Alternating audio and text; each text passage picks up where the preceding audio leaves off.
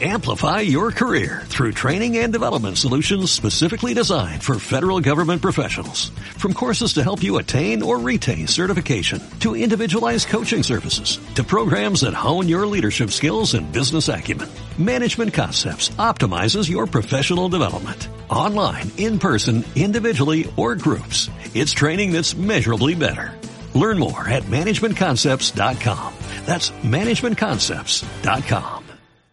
Exultet iam angelica turba celorum, exultent... En aquel tiempo estaba María fuera junto al sepulcro, llorando. Mientras lloraba, se asomó al sepulcro y vio dos ángeles vestidos de blanco, sentados uno a la cabecera y otro a los pies, donde había estado el cuerpo de Jesús. Ellos le preguntan, mujer, ¿por qué lloras? Ella les contesta, porque se han llevado a mi Señor y no sé dónde lo han puesto. Dicho esto, se vuelve y ve a Jesús de pie, pero no sabía que era Jesús.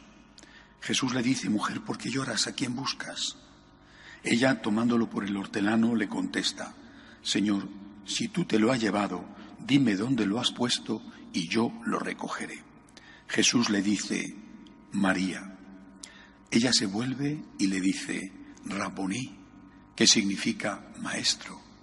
Jesús le dice, no me retengas, que todavía no he subido al Padre, pero anda, ve a mis hermanos y diles, subo al Padre mío y Padre vuestro, al Dios mío y Dios vuestro. María Magdalena fue y anunció a los discípulos, he visto al Señor y ha dicho esto. Palabra del Señor. Todos los días de la octava es como si fuera el propio día de la resurrección desde el punto de vista litúrgico y estamos, vamos a ir meditando distintas apariciones del resucitado. Algunas de ellas las repetiremos después los domingos de Pascua. El objetivo es, la Iglesia quiere que, que no dudemos de que Cristo realmente resucitó con todas las consecuencias que tuvo la resurrección de Cristo. Pero cada una de las apariciones del resucitado son muy interesantes porque siendo teniendo como objetivo el mismo, Cristo de verdad ha resucitado, añaden matices de verdad importantes. Por ejemplo, esta de hoy es la aparición a la Magdalena. Vamos a verlo con un poquito de detalle. En primer lugar, ella encuentra el sepulcro vacío. Dice que ve allí a dos ángeles. Bueno, ellos, y llora, está triste. ¿Por qué está triste? Ella no tiene fe.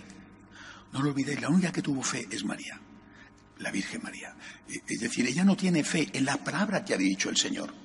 Por eso está llorando.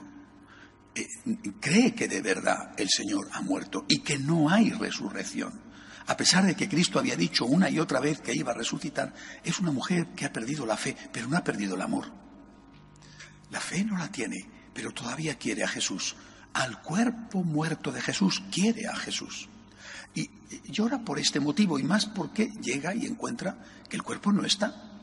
Y entonces el ángel le pregunta, ¿por qué lloras? Ella da una respuesta. Por supuesto, la respuesta era la adaptada a esa circunstancia, pero que contiene un profundo significado simbólico. Se han llevado, dice concretamente, a mi Señor y no sé dónde lo han puesto. Hablaba del cuerpo muerto de Cristo.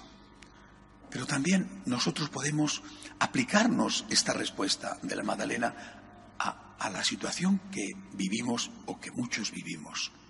¿Dónde está Jesús? Es decir, eh, ¿en qué Jesús podemos creer? ¿Dónde está Jesús?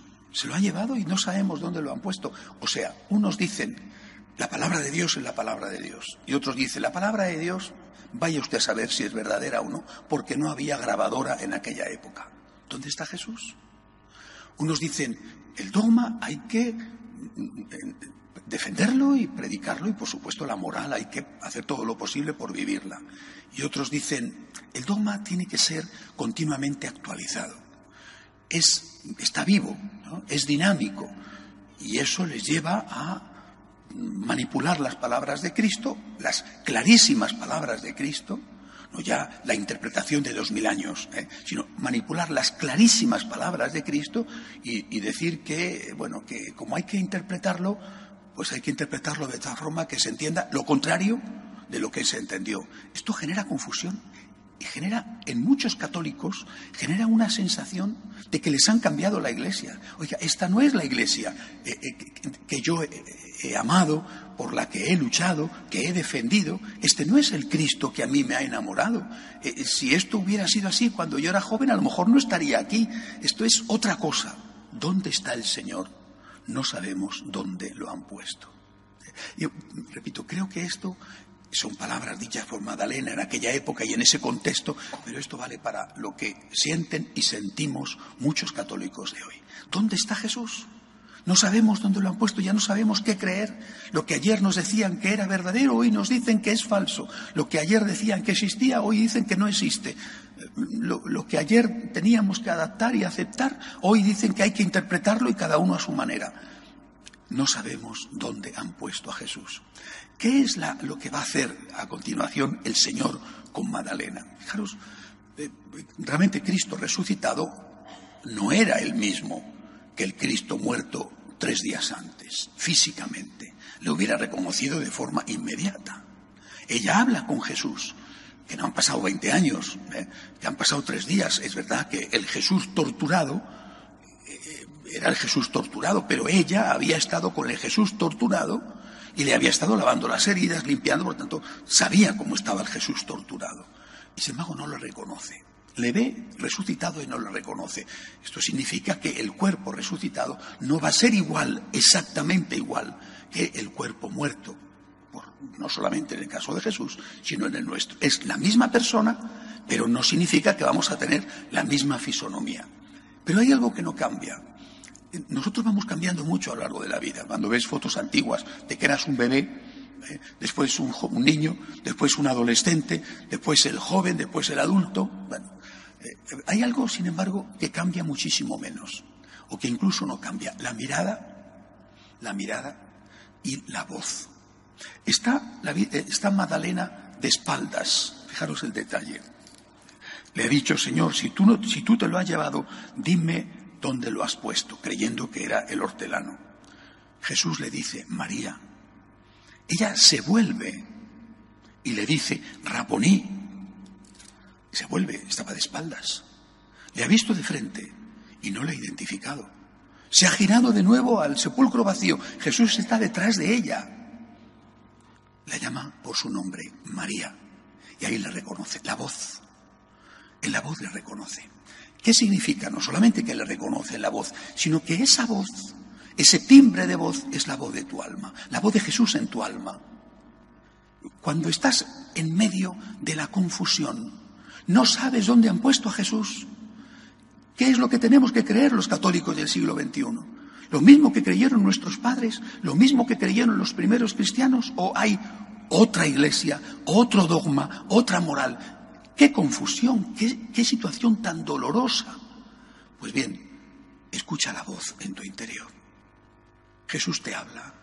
A ti que eres un fiel, porque existe eso que la teología llama el sensus fidei, el sentido común de los fieles. Escucha la voz de Jesús en tu interior. ¿Qué te dice Jesús a ti? Porque esa relación que tú has tenido con Cristo no ha cambiado, no cambiará. La relación que tú tienes, pienso en el daño que se puede hacer a los niños o a los adolescentes que aún no han tenido esta relación con Cristo o en el daño que se puede hacer a determinados cristianos que no tienen esta relación con Cristo, aunque sean adultos. Pero aquellos que han tenido, aunque seamos pecadores, una relación con el Señor. Es difícil que nos engañen. Escucha la voz en tu interior. Esa voz es la voz de Cristo en una conciencia bien formada y te dice, primero de todo, lo más importante, yo estoy cuidando de la iglesia. No tengas miedo. Yo estoy cuidando de la iglesia. Yo he fundado la iglesia. Yo he derramado mi sangre por la iglesia. Yo estoy cuidando de la iglesia. No tengas miedo. Esto tiene que pasar. Pasará, pero tenía que pasar. Ahora no entiendes por qué, lo entenderás más tarde, como el Señor advirtió de que iba a venir el Viernes Santo. Esto tiene que pasar, así estaba escrito. Esto tiene que pasar, pero tú escucha la voz. He cuidado yo de la iglesia siempre, la sigo cuidando. Tú escucha aquellas cosas que yo te he enseñado a ti. ¿Qué es la verdad? ¿Y qué es la verdad dogmática? en todos los sentidos, la presencia real de Cristo en la Eucaristía, el valor importantísimo de la confesión para el perdón de los pecados, la existencia del cielo y del infierno. Siempre, lógicamente, va al infierno el que no se ha arrepentido de sus pecados. Así lo ha enseñado la Iglesia siempre. Aunque seas un pecador, acepta las normas morales, incluso aquellas que más te cuesta. Más vale arrepentirte que engañarte diciendo lo que yo hago está mal, pero no está mal. Escucha la voz de Jesús en tu interior. No te dejes seducir por doctrinas extrañas, decía San Pablo. No os dejéis seducir por doctrinas extrañas. Tenemos que escuchar la voz del Señor. Escuchando la voz del Señor podremos tener un norte, podremos tener una guía segura que en medio de esta confusión y de este sufrimiento impide que nos desviemos hacia un lado o hacia otro. Pidámosle al Señor que nos dé la fe de María Magdalena. De pie, por favor.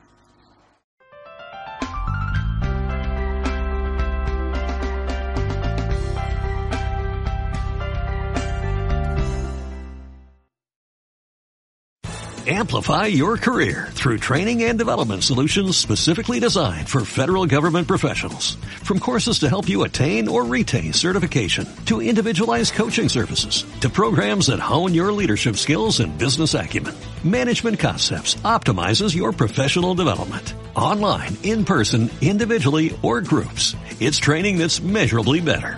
Learn more at managementconcepts.com. That's managementconcepts.com.